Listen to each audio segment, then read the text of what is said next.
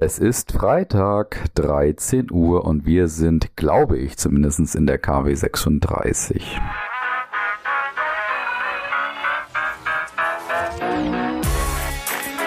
Brand Trust Talks Weekly, der inspirierendste Wochenrückblick aus Markenperspektive. So, liebe Hörerinnen und Hörer. Willkommen zurück zu Brand Trust Talks Weekly, eurem Lieblingswochenrückblick aus Marketing und Markenperspektive. Habt ihr mich vermisst? Ich habe euch vermisst. Ich habe dieses Mikro vermisst, beziehungsweise ich habe diese Aufnahmen vermisst. Ich habe es vermisst, auch nachzuschauen, was es denn alles so in der Woche so passiert ist. Und das habe ich natürlich für euch gemacht diese Woche. Und deswegen gibt's eine schöne Folge, die allerdings, ja, ich würde sagen, einen Mobilitätsfokus hat aufgrund einiger Geschehnisse in dieser Woche. Und ich würde sagen, wir starten direkt durch. Ist auf jeden Fall ein gutes Gefühl, wieder zurück zu sein aus dem Urlaub. Los geht's. Und wir starten mit dieser Kategorie. Die Überraschung der Woche. Ja, das hat mich dann, wie gesagt, schon etwas überrascht. Und zwar hat Thomas Iglenat, das ist der CEO von Polestar. Polestar gehört ja zu Geely und Geely ist ja wiederum auch die Mutter von Volvo. Also das gehört alles so ein bisschen zusammen in dem Sinne. Und man kann sagen, Polestar ist so ein bisschen die Elektroautomarke von Volvo, ist sozusagen in der Nähe dort auch. Und die haben jetzt auf der IAA, da werden wir auch später nochmal drüber sprechen, über die Messe natürlich, die haben dort jetzt bekannt gegeben, dass Polestar anscheinend plant ein Handy zu produzieren. Und das hat mich schon etwas überrascht, weil ich dann so gedacht habe, braucht man jetzt wirklich ein Handy von Polestar und braucht man überhaupt ein Handy zusätzlich noch irgendwie zu seinem ja, gewohnten Smartphone, beziehungsweise hat man wirklich Lust von seinem iPhone oder von seinem Android-Gerät auf einmal auf ein Handy zu gehen, das von Polestar, also einem Automobilhersteller, hergestellt wird. Und wenn man dann noch weitergeht, und das hat mich auch noch überrascht, auch die Gründe, die dazu führen, dass Polestar bereits im Dezember wohlgemerkt mit diesem Handy auf den Markt kommen möchte, die haben mich auch etwas überrascht. Und zwar ist so, dass der CEO einfach bekannt gegeben hat, naja, es ist aktuell nicht ganz so optimal, wie die Schnittstelle zwischen Auto und Handy organisiert ist, also zwischen den unterschiedlichen Handys, die man aktuell hat. Und dort möchte man so ein bisschen Abhilfe schaffen. Und da hat er zum Beispiel dargestellt, dass es ums kontaktlose Öffnen der Tür mit dem Handy geht oder auch das, und das fand ich auch sehr interessant, dass er gesagt hat, es ist immer noch schwer, eine SMS im Fahrzeugdisplay anzuzeigen. Ja, das soll ja auch nicht passieren, dachte ich ehrlich gesagt. Also deswegen hat man ja auch dann die ganzen Audiomöglichkeiten. Also hat mich insgesamt überrascht, hat, fand ich aber insofern auch interessant, weil ich immer gesagt habe oder vor Jahren immer prognostiziert habe, dass irgendwann mal Tesla um die Ecke kommt mit einem Handy und jetzt ist es interessanterweise Polestar. Also ich habe schon erwartet, dass es vielleicht mein Autobauer machen wird, aber nicht unbedingt Polestar. Ich bleibe dabei, es ist eine Überraschung und ich sehe so den Erfolg dieses Themas nicht unbedingt. Man hat übrigens bei Polestar auch nicht eingeplant, dass es jetzt millionenfache Handyverkäufe geben wird, aber trotzdem die Zielgruppe, die dann sagt, okay, ich möchte ein Handy, das dann mit meinem Auto irgendwie optimal vernetzt ist, die sehe ich als relativ gering an. Deswegen eine kleine Überraschung auf jeden Fall für mich. Und dann kommen wir zu den Themen der Woche. Die Marketing-Themen der Woche. Und wie gesagt, da müssen wir über die IAA sprechen, beziehungsweise ich will gar nicht so sehr über die IAA sprechen, habe auch noch nicht alle Zahlen dort gesehen, aber anscheinend ist es durchaus ein Erfolg gewesen, diese Mobilitätsmesse, die ja inzwischen in München, an der Messe München stattfindet. Aber wir müssen vielleicht darüber sprechen, was so im Umfeld dazu passiert ist. Und zwar hat sich auch Attack diese IAA jetzt vorgenommen. Und Attack ist ja bekannt als, naja, sagen wir mal so Guerilla-Agentur vielleicht, die sich ja unterschiedliche Geschehnisse in der Welt immer mal herausnehmen rausnehmen und dann versuchen mit sogenannten Ad-Busting-Aktionen diese, naja, ich sag mal, Geschehnisse oder Events etc. so ein bisschen von der Seite anzugreifen. Und genau das ist in der Nacht auf Donnerstag in München passiert. Das heißt, also Attack hat sich knapp 70 Plakatkampagnen der Automobilisten dort vorgenommen und hat die mal so ein bisschen angegriffen, indem man so typischerweise die Kampagnen ins Gegenteil überführt und dann vielleicht auch mal noch sich am Claim so ein bisschen vergegenwärtigt und dann so ein bisschen darstellt, ja, wie soll das denn eigentlich vielleicht in dieser Werbung aussehen? Und dort stand in großen Lettern in München die Freiheit, die ihr meint und dort war dann ein Auto zu sehen auf unterschiedlichen Untergründen oder Hintergründen kann man sagen. Und zwar hat man dort beispielsweise dann den Klimawandel so ein bisschen ins Extrem geführt. Da hat man dann zum Beispiel eine Wüste gesehen und hat dann gesagt, okay, das ist die Freiheit, die er meint. Oder man hat gesehen, wie Hamburg in den Fluten untergeht, weil die Elbphilharmonie gut zu sehen war. Das heißt also dort Flutkatastrophen zum Beispiel. Oder auch, dass es Waldbrände in Berlin gibt. Das konnte man am Fernsehturm zum Beispiel erkennen. Und jeweils immer mit der Überschrift, das ist die Freiheit, die ihr meint. Und dort konnte man dann deutlich ein Auto sehen, was ziemlich sicher ein Audi ist. Man hat zwar die Ringe weggemacht, aber man konnte schon deutlich deutlich sehen, dass es ein Audi sein soll. Und der Claim von Audi, Vorsprung durch Technik, wurde dann auch nochmal verändert in Auto-Rückschritt der Technik. Also da hat man sich diesen Claim direkt vorgenommen. Und das ist, wie gesagt, eine typische Aktion. Adbusting nennt man das Ganze, hat man ja auch schon bei anderen Events inzwischen sehen können. Diesmal war es Attack, die dafür zuständig waren. Und da sieht man natürlich, wie genau und sensibel man mit den Themen hier auch wiederum umgehen muss in der Kommunikation etc. Ansonsten kann man schnell Opfer dieser Adbusting-Aktionen werden. Wir bleiben beim Thema Mobilität, sind aber bei der Deutschen Bahn angekommen. Und da muss ich ja durchaus vielleicht mal feststellen, vielleicht hört die Deutsche Bahn hier im Podcast mit.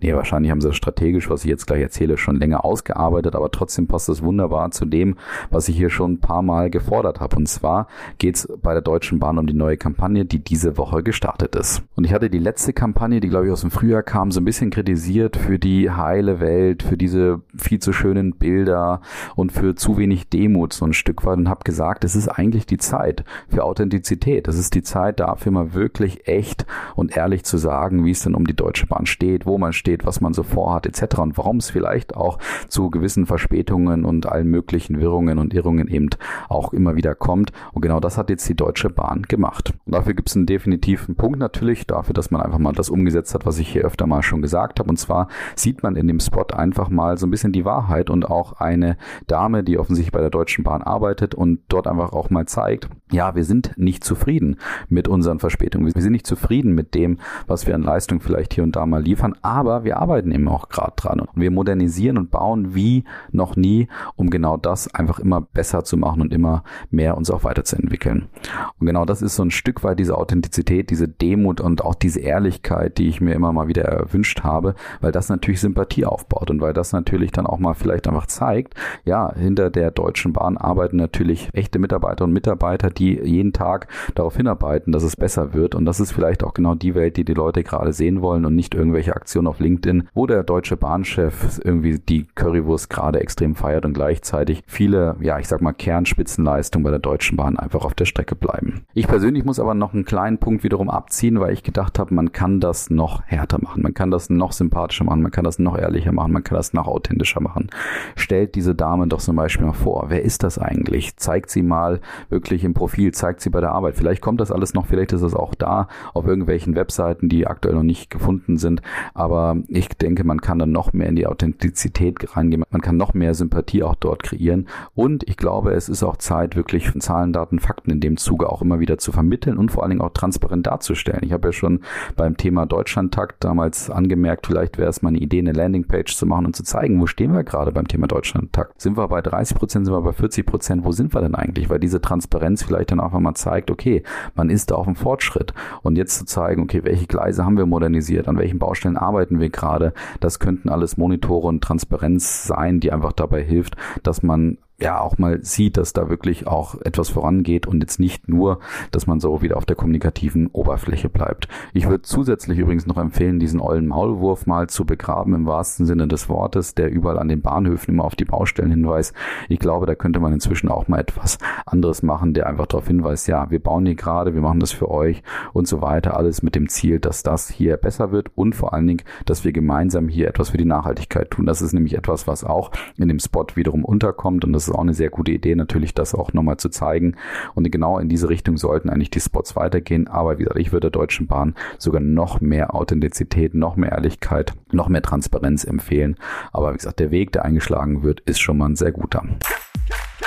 Und wir bleiben, wie gesagt, beim Thema Mobilität und sind bei der Marke Seat angekommen. Und da müssen sich vielleicht einige jetzt etwas festhalten. Und zwar wurde jetzt nochmal ganz offiziell auf die IAA bekannt gegeben, die Marke Seat wird ein Ende finden. Es war inoffiziell, war das schon mehr oder weniger bekannt, dass Seat wahrscheinlich nicht die größte Zukunft im VW-Konzern haben wird.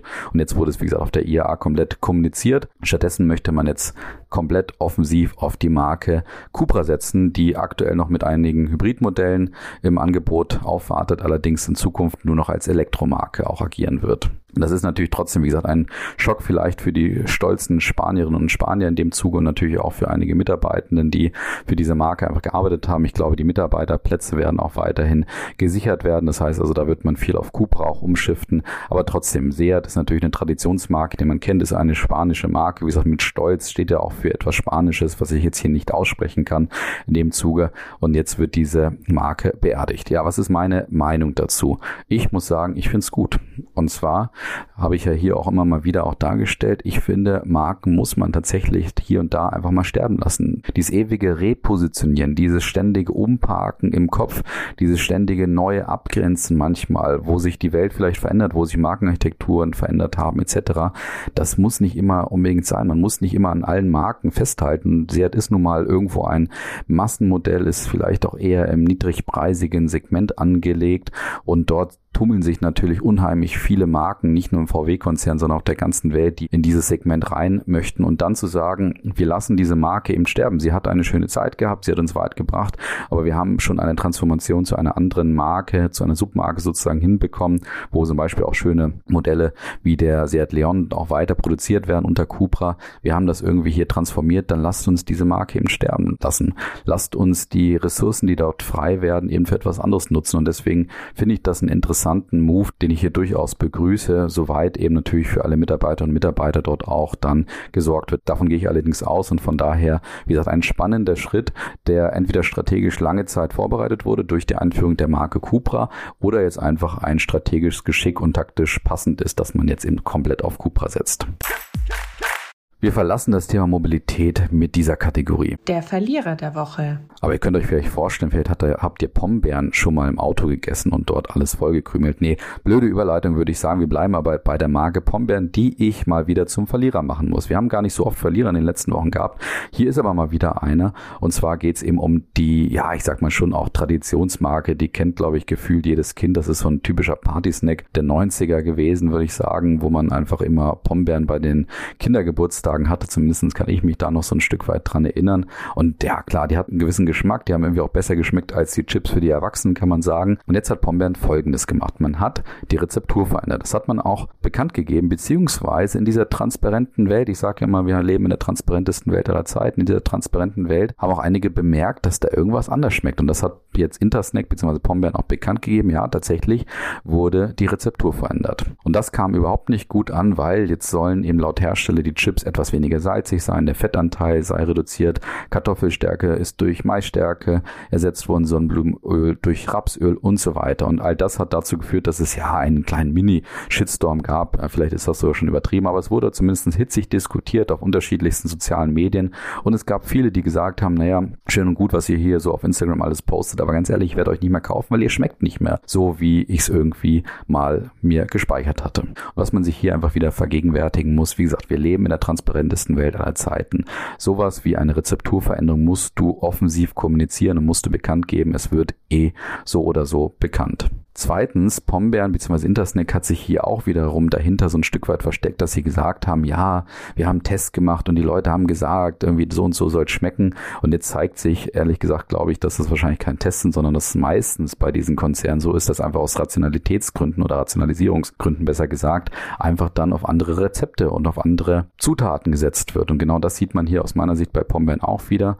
Und wenn man das dann schon macht, dann sollte man das eben klar kommunizieren und, und weiterführen, beziehungsweise erklären erklären. Besser hat es ja Milka da vor einigen Monaten gemacht, wo man ganz klar gesagt hat, aus der Marke heraus machen wir diese Schokolade noch zarter, geben noch mehr Kakaoanteil hin und so weiter. Und genau das kam mir dann bei den Konsumentinnen und Konsumenten auch gut an. Also da sieht man auch, wie es funktioniert. Auf jeden Fall der nächste, ich sag mal, kleine Schock für Pombeeren. Die hatten ja schon den goldenen Windbeutel vor einigen Monaten bekommen.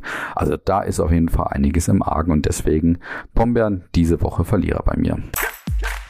Und wir kommen noch zu dieser Kategorie. Die Zahlen der Woche. Und da müssen wir über Chibo sprechen. Chibo ist natürlich eine sehr bekannte Marke in Deutschland, vor allen Dingen auch eine bekannte Marke bei dem einen oder anderen Comedian, weil nicht nur Comedian, auch Markenexperten da fragen eigentlich seit Jahren, warum die Marke Chibo in der Form funktionieren kann, weil Chibo natürlich schon lange nicht mehr für Kaffee steht, sondern für alles Mögliche steht, schon so ein Stück weit für smartes Verkaufen von Produkten, die man in dem Moment gerade braucht oder zumindest glaubt zu brauchen. Das ist definitiv auch eine Spitzenleistung von diesem Unternehmen, aber trotzdem trotzdem haben wir uns als Markenmenschen schon immer gefragt, wie kann es eigentlich sein, dass eine Marke, die irgendwie mal eine klare Positionierung hatte, jetzt eher für alles Mögliche steht, dass die noch irgendwo erfolgreich sein kann. Und genau das zeigt sich jetzt vielleicht auch ein Stück weit in den Zahlen, dass diese Markenstrategie nicht unbedingt die beste war. Und zwar ist ja das Unternehmen durchaus in die Krise gestürzt, was die Zahlen angeht. Und zwar ist der Umsatz 2022 stagniert bei 3,25 Milliarden Euro und man hat auch einen deutlichen Verlust von 167 Millionen Euro gemacht, nachdem man noch ein Jahr zuvor 176 Millionen einfuhr. Und das lag wahrscheinlich damals auch an Corona, kann natürlich letztes Jahr auch vor allen Dingen an der Inflation und natürlich den Nach-Corona-Effekten auch liegen. Trotzdem hat man jetzt allerdings einige Entscheidungen treffen müssen. Unter anderem werden 300 Stellen wegfallen und man hat auch im März eine Gehaltserhöhung ausgesetzt. Und weiter kam jetzt der Punkt, was dann wiederum die Markenexperten nicht unbedingt überrascht. Dort hat nämlich der Chibol-Chef Werner Weber noch bekannt gegeben, wir werden Kaffee künftig mehr in den Vordergrund stellen. Die W&V hat übrigens dazu passenderweise auch gesagt, dass Chibo eben, wie gesagt, in den letzten Jahren nicht unbedingt für Kaffee stand oder für Kaffeekultur stand, sondern eher für Ramsch. Und das würde ich auch definitiv bestätigen. Und dann kommen wir zu dieser Kategorie. Wer Visionen hat, sollte zum Arzt gehen. Diese Kategorie würde ich aber leicht umwidmen und zwar mehr so in die Richtung, wer einen Sportunfall hat sollte vielleicht zum Arzt gehen. Und genau das hat Olaf Scholz bekanntermaßen auch gemacht. Es war ja schon definitiv ein Thema der Woche, dass Olaf Scholz mit dieser Augenklappe auf einmal aufgetreten ist und man auch deutlich gesehen hat, dass er Blessur an einem Auge hatte. Interessant war aber insgesamt, wie er das Ganze auch per Instagram und den sozialen Medien auch kommuniziert hat, weil er ja dann ein Foto von sich selber mit dieser Augenklappe gepostet hat und dann gleichzeitig gesagt hat, er ist jetzt gespannt auf die Memes. Und diese Memes kamen dann auch postwendend von einigen Marken. Und wie gesagt, diese Steilvorlage haben sich dann einige Marken dann hier auch zunutze gemacht, wie zum Beispiel die Piratenpartei, die dann passenderweise noch sozusagen die Bildschlagzeile gekapert haben, die Weltbekannte von 2005, wir sind Papst und das Ganze umgedichtet haben in Richtung wir sind Kanzler und damit aufmerksam gemacht haben, dass ja Olaf Scholz mit dieser Augenklappe jetzt auf einmal vielleicht auch zur Piratenpartei gehört. Ikea war auch mehr oder weniger kreativ, muss man sagen. Ikea hat ja immer ein Verhältnis sozusagen mit den Bundeskanzlerinnen und Bundeskanzlern. Also mit Angela Merkel hat man ja auch das eine oder andere Meme auch gemacht. Und diesmal sagen sie, wir haben zwar kein Meme für dich, wir haben aber eine wunderbare Gymnastikmatte sozusagen für all diejenigen, die etwas weicher fallen wollen. Dann hat sich die Handelskette Globus auch noch gemeldet und hat so, ja, ich sag mal, doppelt gebasht, kann man sagen. Und zwar auf der einen Seite hat man Söder ein bisschen hochgenommen, der bekannt ist dafür auf Instagram immer Söder ist auch darzustellen stellen. Und dann haben sie darunter geschrieben, dass Olaf Scholz offensichtlich Söders Leberkässemmel geklaut haben muss, warum er jetzt vielleicht ein blaues Auge hat oder zumindest eine Augenklappe tragen muss und haben gleichzeitig noch mal dazu kommuniziert, bei Globus kostet das Leberkäse-Weglein nur ein Euro. Also hat direkt noch einen Preis dazu gebracht. Dann hat sich auch Sea-Watch nicht zweimal bitten lassen und hat sozusagen gesagt, dass der Bundeskanzler jetzt auch die zivile Seenotrettung unterstützen würde mit seiner Augenklappe. Das würde also auch gut passen.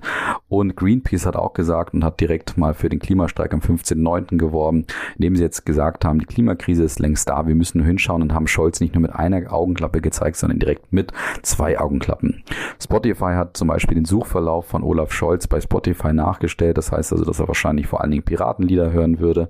Und die Berliner Zeitung hat nochmal auf das Thema im Sommer die Löwen, die am Ende ein Wildschwein war, auch darauf hat man dann nochmal aufmerksam gemacht und eben mit dem Hinweis, ist der Bundeskanzler gestürzt oder war einfach nur in Kleinmachen unterwegs. Und auch Kleinanzeigen hat das Ganze nochmal genutzt, indem sie gesagt haben, ja, leichte Gebrauchsspuren vor dem Hintergrund dessen, was man natürlich öfter mal bei den Produkten auch sieht, dass das eben nicht neu ist, sondern eben schon Gebrauchsspuren aufweist. Und auch Foodwatch hat nochmal auf das Thema reagiert, indem sie gesagt haben, naja, so sieht man eben aus, wenn der Bundeskanzler sich offensichtlich endlich gegen die FDP und die Lebensmittellobby durchsetzt und das Thema Junkfood Werbespranken einführt, dann kann es eben auch mal mit solch einer Augenklappe enden. Insgesamt ja, lustige Meme-Geschichte, Meme-Offensive von unterschiedlichsten Marken was man nochmal dazu sagen muss, Olaf Scholz hat sehr schlau gemacht. Ich glaube, das war schon sehr Image-Stärken auf jeden Fall, jetzt direkt mit dieser Augenklappe zu starten, sich nicht zu verstecken und dann auch gleichzeitig so ein bisschen mit Selbstironie hier zu reagieren, indem man das Ganze, wie gesagt, auch so von seiner Seite aufnimmt, weil dann kann schon mal niemand anders irgendwie aus, aus anderen Gründen das Ganze kritisieren oder das Ganze hochnehmen etc., weil er selbst so ein bisschen diese Schotten dafür geöffnet hat. Also sehr schlaue, ich sag mal, Image-Strategie von Olaf Scholz. Man muss aber auch dazu sagen, Image-Politur hilft nur sehr bedingt oder Oberflächenpolitur. Man muss natürlich auch an den Spitzenleistungen ansetzen und da hat man als Bundeskanzler in Deutschland vielleicht noch die ein oder andere Aufgabe. Und da kommen wir noch zu zwei Fundstücken in der letzten Kategorie. Die Fundstücke der Woche. Und da starten wir mit der Stiftung Elektro Alt Endgeräteregister EAR oder auch Plan E, die es seit einigen Jahren gibt und die versuchen für das Thema ja, Elektroentsorgung schon seit einigen Jahren immer wieder Awareness auch zu kreieren. Und das machen sie meistens mit dem Stilmittel Humor, das haben sie nämlich 2019 und 2021 auch schon gemacht und auch in 23 nehmen sie wieder das Thema Humor, wie gesagt, als Stilmittel und das machen sie sehr schlau aus meiner Sicht, indem sie zwei Instagram bzw. TikTok-Stars dazu nehmen, und zwar Siegfried und Joy, die in Anlehnung an Siegfried und Roy natürlich so heißen. Und Siegfried und Joy sind dafür bekannt, ja, dass sie jetzt eigentlich durch die Welt touren und zwar einige Zaubertricks zeigen, aber ab und zu auch mal so Zaubertricks zeigen, die eigentlich keine sind. Die sind dafür bekannt, dass sie immer so eine, so eine Gold, Plane dabei haben und dann manchmal einfach Busse wegzaubern, die einfach nur aus dem Bild verschwinden. Also müsst ihr euch mal bei TikTok oder Instagram auch anschauen. Ist immer ganz lustig und genau die werden jetzt eben von Plan E genutzt vor dem Hintergrund, dass man eben den Elektroschrott auch wegzaubern kann, in Anführungsstrichen. Aber natürlich wird er einfach nur beim Wertstoffhof oder auch in den Elektromärkten, das kann man ja seit letztem Jahr auch schon tun, dort werden sie eben einfach entsorgt bzw. aufgenommen von den Mitarbeiterinnen und Mitarbeitern. Und genau das ist die Idee von Plan E hier eben zu zeigen, ihr könnt zum Wertstoffhof gehen, ihr könnt den wertvollen Elektroschrott dort abgeben oder ihr könnt auch in den Handel gehen und auch dort den Elektroschrott abgeben, der dann auch entsprechend weiterverarbeitet bzw. entsorgt wird sehr schlaue Kampagne, wie ich finde, von Plan E, die da ja einfach geschickt zeigen und vor allen Dingen auch so ein bisschen zeigen, was ja gerade an Zeitgeist auf TikTok und Instagram abgeht, weil sie eben einfach mit Siegfried und Joy ja so ein paar so dieser aktuellen Stars dort auch nutzen als Werbemittelträger. Das heißt, man sieht hier, man muss nicht immer auf diese altbackenen Testimonials setzen, sondern man kann auch auf den aktuellen Zeitgeist ganz gut setzen. Und dann habe ich noch eine Einsendung bekommen, die ich auch sehr schön fand. Und zwar geht es um das Thema Hornbach. Und da habe ich von Manuela ein Foto bekommen, die irgendwo in der Stadt gesehen hat, dass ja Hornbach praktisch so ein Graffiti oder ähnliches auf dem Fußgängerweg gemacht hat, wo dann drauf steht, jeder Quadratmeter verdient der Beste der Welt zu sein. Also mach was draus. Und darunter eben deutlich Hornbach. Sehr schöne Möglichkeit, ja, typisch Guerilla-Marketing von Hornbach, die ja immer hier und da einfach mit interessanten Aktionen dann auch auf uns warten und das hier auch wiederum nutzen. Ich bin ja davon überzeugt, dass Bodenmarketing Marketing so ein Stück weit unterschätzt ist und definitiv ein interessanter Kontaktpunkt sein kann, wenn es eben zur Marke passt. Muss man auch aufpassen natürlich, was das Thema Brand Safety angeht, aber das hat hier Hornbach sehr gut gemacht und passt natürlich wunderbar. Sehr schöne Aufmerksamkeit, kostet wahrscheinlich eher weniger in dem Zuge, weil man nicht die teuren Kampagnenplakate nimmt. Von daher ein sehr schönes Fundstück. Vielen Dank, Manuela. Und damit entlasse ich euch jetzt auch in das Wochenende und natürlich auch in die nächste Woche. Vielen Dank fürs Zuhören. Ich bin wieder zurück, freue mich jetzt wieder auf einige Folgen mit euch. Ja, ich würde sagen, macht das Beste draus. Also bis dann, macht's gut. Ciao.